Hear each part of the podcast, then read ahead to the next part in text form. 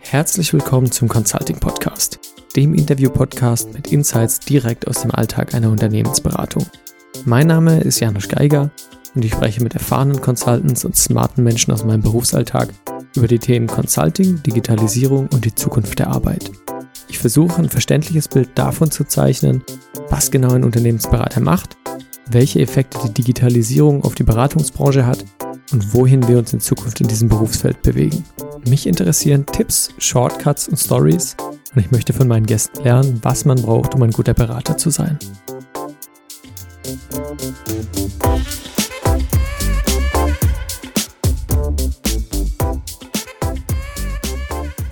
Mein heutiger Gast ist Renata Sunsla. Du bist seit über zehn Jahren, seit zwölf Jahren bist du schon in der Unternehmensberatung unterwegs. Du hast als normal Consultant angefangen und bist dann aber irgendwann rein und hast andere Positionen innerhalb der Organisation übernommen. Magst du mal so ein bisschen Kontext geben? Also das ist jetzt ja kein klassischer Weg, ich werde Berater und dann werde ich das nächste Beraterlevel und steige immer weiter nach oben. Wie hat sich das bei dir entwickelt? Ja, das hat sich einfach entwickelt. Ich habe ich bin eingestiegen als, wie du sagst, als äh, BA, also Business Analyst, habe ganz normal die klassische Berater Schiene angefangen, bin dann zum Consultant befördert worden und zum Senior Consultant und ähm, habe dann aber quasi von der Organisation, von der Deticon, von der Innenorganisation das Angebot bekommen, Assistentin der Geschäftsführung zu sein. Und ja, das hat irgendwie vier, fünf Mal bei mir angeklopft. Also von ganz unterschiedlichen Ecken haben mich immer wieder Leute angesprochen. Ich wollte das überhaupt nicht. Ich wollte unbedingt auf das nächste Auslandsprojekt, weil mein erstes Auslandsprojekt in, in Afrika war da gerade irgendwie ein Dreivierteljahr her und ich habe so richtig Auslandsprojekt Luft geschnuppert und wollte unbedingt wieder raus. Aber zu dem Zeitpunkt habe ich schon irgendwie gemerkt, wenn das Leben so bei dir so vehement anklopft, dann sind das meistens gute Dinge, die da hinter der Tür stehen und deswegen habe ich mich dann drauf eingelassen. Mhm. Und was hast du dann als, also warst du Assistentin? Fangen wir doch damit an. Was hast du da so als Assistentin der Geschäftsführung in der Beratung den ganzen Tag über gemacht? Also als allererstes ähm, habe ich eigentlich festgestellt, dass ich in einem ganz neuen Unternehmen mich wiedergefunden habe. Also als Beraterin bist du einfach so absorbiert von, von deinem Kunden, von, von dem, was, was dein Kunde von dir will, von, von diese, von dieser Unternehmenskultur des Kunden. Du bist so dein Unternehmen ist eigentlich dein, dein Kunde, dein Zielkundenunternehmen. Und als ich, und das, was die Deticon ähm, zu der Zeit gemacht hat, war für mich so, ja, ja, die machen halt was. Für mich, so als Beraterin, das ist ein gutes Gefühl, das ist ein Heimathafen. Aber was genau die da gemacht haben, es hat mich, nicht, dass es mich nicht gar nicht interessiert hat, aber es war so neben, äh, nebensächlich, es war nebenläufig. Man hat sich halt freitags irgendwie zusammen äh, getroffen mit anderen Beratern, man hat ab und zu irgendwelche internen Events gemacht, wo, wo es immer ganz spaßig war und alles irgendwie schön familiär und weiß ich nicht was. Und plötzlich in dieser Innenorganisation habe ich gemerkt, das hat ja, das hat ja ein ganz eigenes Innenleben und es hat von A bis Z natürlich, es ist halt ein eigenes Unternehmen, was, was einfach alles macht, alles von, von HR, von Recruiting, von Controlling, von Strategie, von, von, von, von bis. Und, und, und das war halt das Spannende an dem, an der Position. Damals der damalige CEO, der hat mich auch geholt und meinte, ich will keine Assistentin, ich will eine Beraterin an meiner Seite. Und so habe ich das halt dann auch immer gesehen. Ich habe den, ähm, den Kunden T-Mobile oder ja, damals war es noch T-Mobile, den Kunden Deutsche Telekom oder auch, äh, weiß ich nicht, andere Kunden habe ich dann halt gegen den Kunden Detikon eingetauscht. Also ich sehe das auch jetzt immer noch. Ich bin jetzt immer noch in der Innenorganisation quasi. Man sagt das dazu hier Service.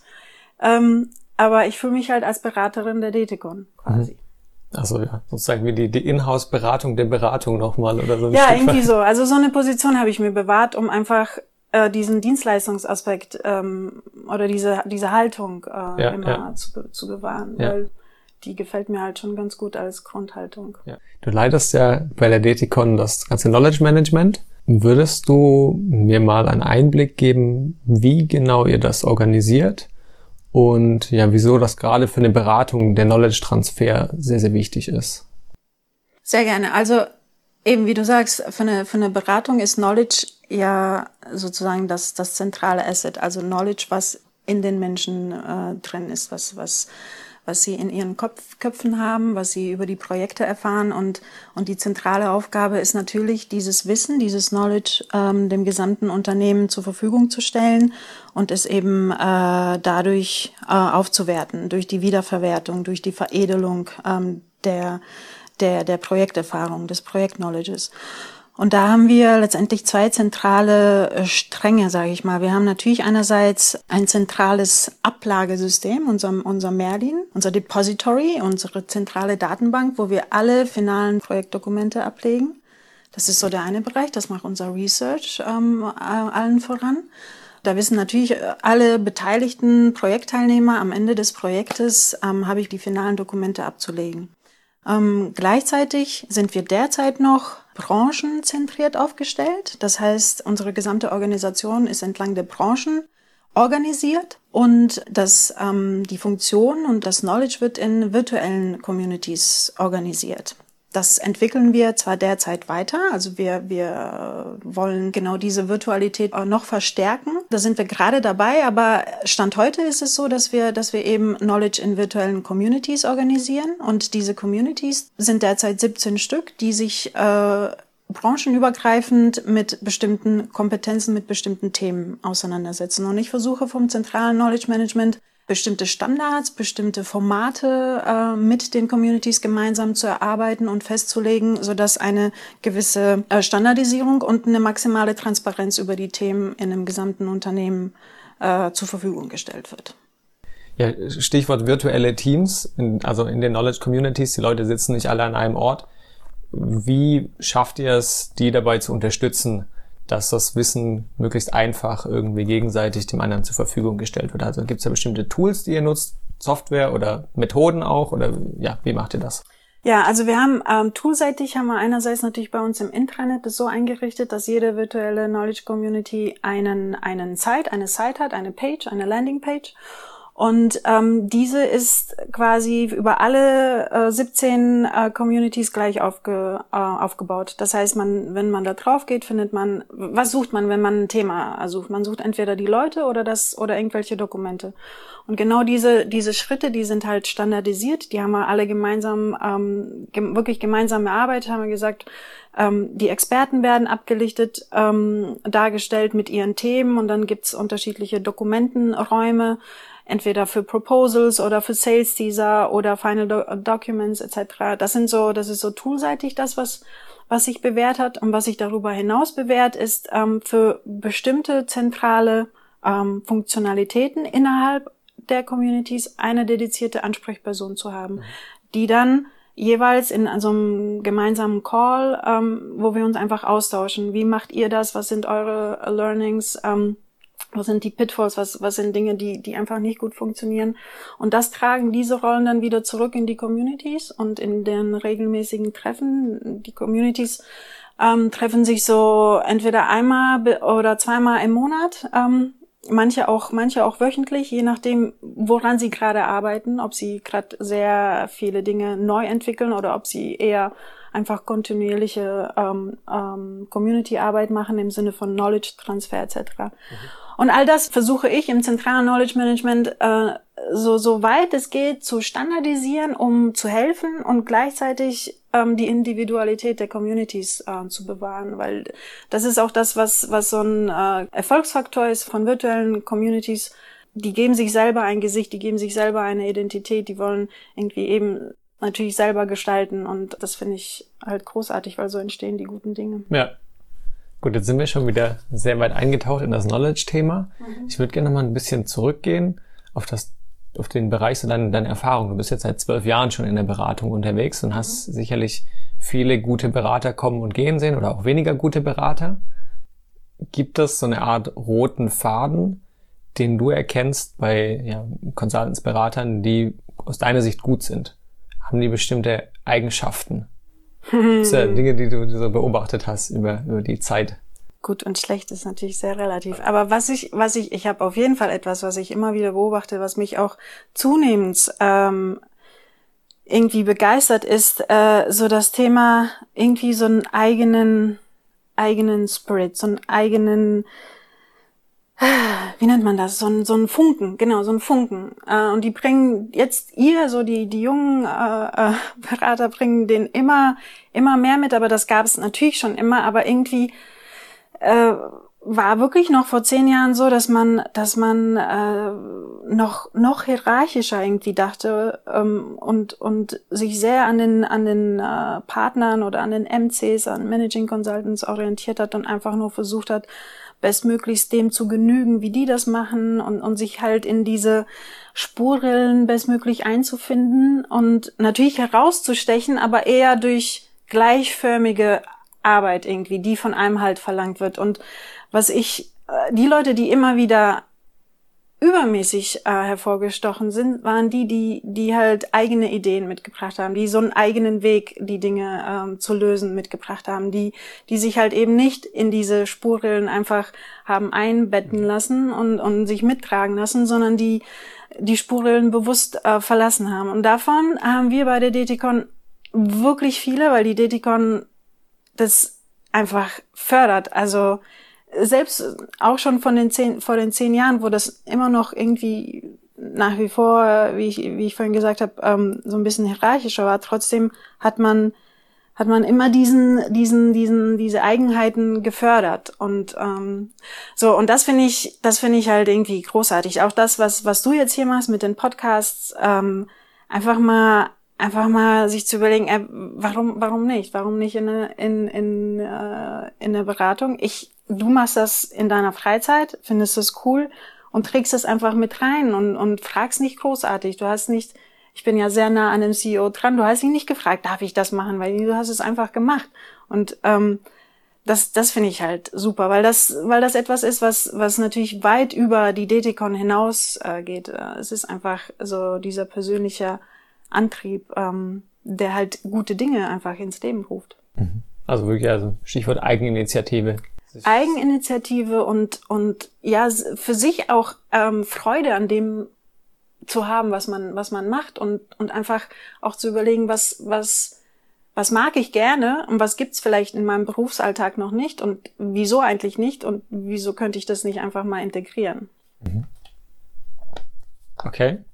Und ähm, könnte ich vielleicht noch irgendwie, also hätte ich jetzt Eigeninitiative als ein Punkt so. Mhm oder ich versuche es mal von der anderen Seite. Mhm. Wenn du dein Ich von vor zwölf Jahren treffen würdest jetzt und nur ganz kurz Zeit hättest, dem äh, den bestmöglichen Tipp oder die bestmöglichen Tipps für ihre Karriere ähm, mitzugeben, was würdest du ihr sagen? Also wenn jetzt die, die Renata von vor zwölf Jahren kurz auf der Türschwelle triffst und sagst, oh, du hast heute deinen ersten Arbeitstag, an deiner Stelle würde ich aus deiner Sicht heute das, das und das machen.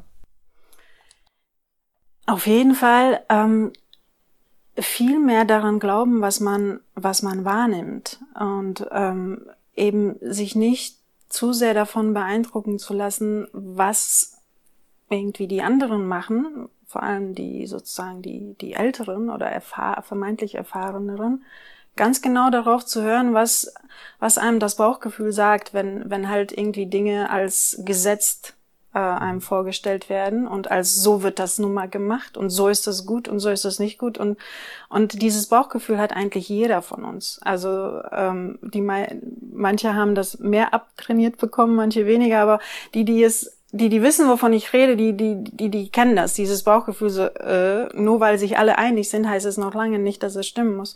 Und diesen, diesen, diese, also viel stärker noch, ähm, diesen Mut zu, zu haben, dafür, dafür einzustehen von vornherein. Weil das ist das, wo, wofür man überhaupt da ist. Man ist nicht da für, für nicht für Gleichförmigkeit da. Man ist für eben diesen, diese Einzigartigkeit äh, da, die man mitbringt und die bestmö bestmöglich zur Entfaltung zu bringen von, von Tag eins. Das ist das, was ich meinem, äh, meinem Ich vor zwölf Jahren sagen würde. Ähm, wobei ich nicht weiß, ob ich darauf hören würde, weil einfach das am Anfang der Karriere ist das einfach alles so beeindruckend und man man hat nun mal das Gefühl, man hat noch ganz viel zu lernen. Es stimmt ja auch, mhm. aber vielleicht in einem ganz anderen äh, Bereich, als dass man es sich vorgestellt hat. Also dann wäre das so zum einen Achtsamkeit tatsächlich, also mit einem, mit offenen Augen und Ohren durch die Gegend gehen und das aktiv wahrnehmen, was, was sich einem so darstellt. Und zum anderen dann auch der Mut, Mut. seinem eigenen Instinkt oder Bauchgefühl da ein Stück weit zu folgen, wenn man bestimmte Dinge vielleicht auch gegen die gemeine Meinung wahrnimmt. Unbedingt, so, genau. Ja, ja. Sehr gut zusammengefasst. Okay. Und ähm, ja, jetzt Achtsamkeit ist ja so ein Buzzword, was gerade ganz viel irgendwie durchs Internet geht, liest man immer wieder was dazu. Was genau ist damit für dich gemeint? Über das, was wir jetzt gerade besprochen haben, hinaus. Also vielleicht auch in einem Kontext von Beratung. So, was, wie kann die Achtsamkeit da weiterhelfen? Ganz viel. Ganz viel. Für mich ist Achtsamkeit so wirklich das zentrale Thema eigentlich, gerade auch zunehmend der heutigen Zeit. Weil innerhalb dieser ganzen Informationsflut, dieser zunehmenden Informationsflut, innerhalb der ganzen ähm, Möglichkeiten an, an, an Informationen ranzukommen, an äh, irgendwie sich Impulse zu holen, irgendwie alles ist so schnell, also wirklich auch ich höre mich jetzt so alt an, ich bin eigentlich gar nicht so alt, aber vor zehn Jahren, ähm, oder nein, andersrum, als ich vor, vor sieben Jahren dann Assistentin der Geschäftsführung wurde, da und jetzt bin ich auch relativ nah an dem CEO äh, dran, mit, so durch das Knowledge Management, weil er das ähm, einfach ähm, sehr viel stärker noch ähm, fördern will. Ich merke, es hat sich einfach so so viel getan, es ist alles so viel schneller geworden. Und das einzige, was einem übrig bleibt, ist eigentlich diese diese Spanne zwischen Reiz und Reaktion da ist so ein Raum. Es gibt einen Reiz und es gibt deine eigene Reaktion. Und dazwischen gibt's, gibt's, gibt's einen Raum. Und der ist entweder gar nicht da, also der ist entweder total zusammengestampft, Reizreaktion, und die fällt halt auch entsprechend äh, unbewusst aus. Achtsamkeit ist, diesen, äh, diesen Raum zwischen Reiz und Reaktion damit spielen zu können, den überhaupt wahrzunehmen mhm. und den ausdehnen zu können und durch diese Ausdehnung, durch dieses, durch diesen Raum zwischen Reiz und Reaktion ähm, sozusagen unterschiedliche Handlungsoptionen für die Reaktion zu haben. Man kann so reagieren, wenn man Zeit hat, kann man aber auch anders äh, reagieren. Und ähm, und Mindfulness oder oder Achtsamkeit ähm, ist für mich deswegen so zentral, weil weil gerade wenn es eben turbulent ist, hat man und man wenig Zeit hat, hat man eben wenig Zeit, man muss die richtigen Dinge zum richtigen Zeitpunkt machen und eben nicht jeden Impuls sofort mit einer Reaktion äh, zu antworten, sondern, sondern wirklich zu überlegen, ist das überhaupt jetzt etwas, worauf ich anspringen muss? Wie muss ich darauf anspringen? Hat es Relevanz? Hat es keine Relevanz? Eben diese unterschiedlichen Handlungsoptionen ähm, zu haben, das ist für mich Achtsamkeit und es ist etwas, was man in der Tat ähm, üben muss, weil es einem keiner beibringt. Niemand. Bis jetzt, ich, ich bin mir todsicher, dass es kommen wird, dass es in dem ganzen Ausbildungs- oder Bildungswesen ähm, kommen wird. Aber derzeit ähm, nehmen, müssen wir uns das äh, selber aneignen, ja. Das wäre meine nächste Frage. Wie machen wir das? Oder machst du das für dich? Hast du Übungen, die du da hast? Oder gibt es da ein Training? Oder ich, also, wie kann man das für sich trainieren? Achtsamkeit. Kann man trainieren? Muss man trainieren? Der erste Schritt ist überhaupt anzuerkennen, dass man, also überhaupt wahrzunehmen, dass man denkt. Wenn man wahrnimmt, dass man denkt, kann man nicht der Gedanke sein. Also die, will damit sagen, der erste Schritt ist die Erkenntnis, wirklich zu, zu merken, ähm, jetzt kommt ein Gedanke. Mhm. Und dadurch, dass ich es merke, bin ich die Instanz, die es merkt. Und der Gedanke kommt. So wie eine Wolke. Ne? Man, man selber ist eigentlich die Sonne und dann kommt eine, eine, eine Wolke vorbei. Aber man ist nicht die Wolke. Das heißt, man geht innerlich einen Schritt zurück, wenn du es so willst. So genau. Einen Schritt zurück, einen Schritt höher, einen Schritt tiefer, ja. wie auch immer. Genau, aber man distanziert sich von den eigenen Gedanken und und dann wird's zum super. Also für mich war es damals. Ich habe es vor zehn Jahren entdeckt für mich. Also ganz klassisch wirklich Meditation über so einen klassischen Bodyscan eigentlich. Ich wusste gar nicht, dass es Meditation ist, was ich da mache. Ich war bei so einem Kurs und dann dann hieß es ja und jetzt erstmal zum zum Einstieg äh, aufstehen und irgendwie die Füße spüren. Und dann geht man so irgendwie durch den Körper und, und, und in der Tat wurde ich total ruhig und, und, und war ganz spannend, was es mit dem Körper gemacht hat. Und im Nachhinein, so wirklich viel später, habe ich erst festgestellt, dass ich jetzt angefangen habe zu meditieren. Ähm, und ich habe das dann jeden Morgen angefangen zu machen und es wird wirklich zu einer zu, zu einer Morgenroutine. Also ich starte ungern, wirklich ungern den Tag sofort mit auf und los, wieder Reizreaktion, ne? Wecker raus, äh, anziehen und ins Auto A3 und nach Köln, sondern ich starte sehr, sehr gerne und mache es auch ähm, so weit es möglich ist täglich, damit eben mich, mich eigentlich in die Ruhe zu bringen, in diese Ruhe, in diesen, diesen Raum zu spüren, der, der mir dann ermöglicht, über den Tag hinweg eben all das wahrzunehmen, was, was um mich herum passiert, um einfach die richtigen Entscheidungen ähm, zu treffen. Mhm. Cool. Das, äh, ich kannte das auch schon. Also ich habe das auch mal so mit diesem Body-Scanning mhm. mal versucht, aber äh, noch nicht so weit gebracht bisher. Nee. Nee, aber ich, also ich finde es auch sehr spannend, aber bisher ja. Ähm, ja, noch nicht so weit gekommen, wie ich gern wäre. Ja, das, das eine ist es morgens zu machen, das ist, das kann ich echt empfehlen. Das andere Spannende ist es abends zu machen, ähm, um irgendwie nochmal so auch so ein bisschen den Körper ähm, runterzufahren, ja. bevor man halt ins Bett geht, weil man trägt das ja alles mit, so, ne? Alles, was so am Tag passiert ist, trägt man irgendwie mit. Und wenn man sich da irgendwie nochmal fünf Minuten auch nochmal Zeit lässt und einfach nur feststellt, aha, all das Gedachte ist halt, es ist einfach ein Konstrukt. Es ist ja in dem Augenblick auch nicht mehr real und trotzdem denkt man dran, so, ne? Es hilft überhaupt nichts. Mhm. Ähm, vielmehr würde helfen, sich halt sozusagen also wie so ein, wie so ein, dieses Beispiel nennt man auch immer gerne, so ein Glas, was halt ähm, mit Wasser und mit Sand gefüllt ist und über den Tag wird das halt komplett äh, gerüttelt, geschüttelt und, und es ist halt total trüb und abends einfach bewusst den Sand zu Boden sinken zu lassen und wieder das klare Wasser zu werden, um halt am nächsten Tag, wenn es denn wirklich noch was zu lösen gibt, eigentlich mit der klaren Kraft ähm, äh, die Aufgabe anzugehen und nicht mit dem vertrübten, äh, nicht sehenden, die Lösung nicht irgendwie wirklich äh, klar äh, erkennen können Geist. Ja, ja, das ist ein schönes Bild mit dem Glas. Jetzt würde ich gerne noch mal ein bisschen in die Zukunft schauen. Also du bringst ja schon viel Erfahrung mit und hast gesehen, wie sich die Beratungsbranche in den letzten zwölf Jahren entwickelt hat. Was denkst du, wie wird sie sich, also sagen wir nicht in den nächsten zwölf, aber sagen wir vielleicht in den nächsten fünf Jahren circa entwickeln oder wohin? Spannende Frage, ja. Ähm, ich bin äh, der Meinung, dass äh, gute, also Beratung wird auf jeden Fall gefragt sein. Die Frage ist, was für eine Art von Beratung. Ich glaube, ähm, komplexe, komplexe ähm, Herausforderungen, komplexe Projekte stemmen zu können. Das ist etwas, was wofür es immer äh, Bedarf an, an, an eben externer Exper äh, Expertise brauchen wird. Einfach, wir sind ja alle gut gebildet, aber diese externe Perspektive, dieser Blick von außen, dieses, diese Metakompetenz eigentlich, das ist, das ist das, was, woran ich glaube, dass, dass sich Beratung in die Richtung äh, entwickeln wird. Und das gehört für mich ähm, sehr, sehr eng eben auch mit, mit ähm, sozialen Kompetenzen zusammen, ähm, Menschen zusammenbringen zu können, äh, Kommunikationsflüsse sicherstellen zu können, ähm, Stärken zu erkennen ähm, äh, von, von, äh, von unterschiedlichen Leuten, unterschiedliche Stärken, Stärken stärken zu können.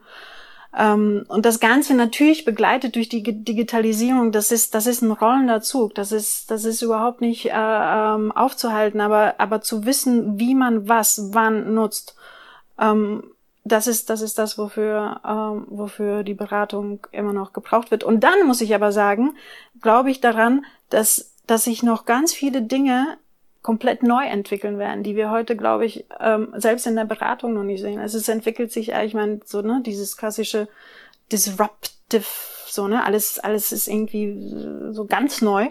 So ganz, ganz neu. Und es kann halt nur dann so ganz, ganz neu sein, wenn wir es heute halt noch nicht, noch nicht erkennen. Und, und an die Kraft glaube ich. Ich glaube total, dass, ähm, dass sich die Dinge wirklich fundamental ändern werden. Und ich freue mich, und, und, und da wird halt auch diese Sozialkompetenz so wichtig sein. Weil nur wenn du in der Lage bist, eben, wenn etwas ganz Neues kommt, diese, diese, diese Spanne überhaupt zu haben, so zu merken, okay, was passiert hier eigentlich gerade? Und wo sind meine Fähigkeiten an dieser Stelle? Welche sind jetzt gerade gefragt? Und wie bringe ich die wieder neu zusammen? Und das ist etwas, was, ähm, ähm, was glaube ich jetzt wirklich zunehmend auf uns zukommt. Ähm, auch die Frage, wie sich halt Arbeit weiterentwickeln wird, ähm, die ganze Automatisierung, ähm, wie, wie, was sie mit den Menschen macht, so, ne? Das ist halt, ähm, das ist so mein Fokus bei dem, bei dem Ganzen. Bei mich interessiert immer nur, immer nur der Mensch irgendwie. Die Technologie, die enabled, das ist super. Und ich bin auch total happy in der Deticon äh, in so einer, in so einer Unternehmensberatung zu sein, ähm, die sich, die halt wirklich, ähm, ja, Leading Edge in, in, in Technologie Consulting ist, aber ähm, der Mensch bleibt trotzdem mein Fokus. Schön, gutes Ende. Jetzt habe ich noch äh, fünf Quickfire-Fragen fürs Ende. Mhm. Und zwar kochen oder bestellen? Kochen. Kochen. Was? Frisch, äh, am besten so Wok, irgendwie Kokosmilch und Wokgemüse und äh, Reis oder Reisnudeln. Kann ja. man so schön schlürfen. Zuhören oder erzählen? Zuhören. Zuhören. Das ist bisher 100% Quote. Bei Echt? allen ja, ja, auf jeden Fall. Aber das ist, glaube ich, ein gutes Zeichen. Dein Trau äh, Traumberuf als Kind? Ich wollte äh, Stewardess werden. Und dann Hotelrezeptionistin. Auf jeden Fall wollte ich mit Menschen arbeiten. Tust du jetzt ja. Ja, genau. Schön. Dann, was war die beste Entscheidung deiner beruflichen Laufbahn bisher? Damals dieses Anklopfen wahrzunehmen und ähm, darauf einzugehen. Äh, wirklich diese, diese, dieser Wechsel von äh, Berater in die Innenorganisation. Ich, ich glaube, ich habe so viel über Organisation, über Unternehmen wirklich äh, gelernt, wie ich in der, wenn ich in der Beratung geblieben wäre, hätte ich das äh, nicht. Da hätte ich halt mein, ich war so Beraterin für für Produktentwicklung und für für Strategien und weiß ich nicht, aber dieses ganze Spektrum, was ein Unternehmen ausmacht, von A bis Z, ähm, das hat mir, das hat mir unglaublichen Horizont äh, erweitert und auch ähm, wirklich mit, mit Entscheidern auf Augenhöhe zusammenzuarbeiten, war auch ähm, super, super wertvoll und das war auf jeden Fall ein guter, eine gute Entscheidung damals. Und die letzte Frage ist, wenn man gerne mit dir in Kontakt kommen will. Am LinkedIn. besten LinkedIn. LinkedIn. LinkedIn. LinkedIn. Freue ich mich sehr. Ja. Genau. Einfach eine Nachricht schreiben und dann kann man dir Fragen stellen über alles, was du bisher gerade so besprochen hast oder auch darüber hinaus. So ist das. Super. Dann vielen Dank für das Gespräch und vielen Dank für die Einblicke. Und äh, ja, ich, ich freue mich. Ich danke dir. Ja. Mach weiter.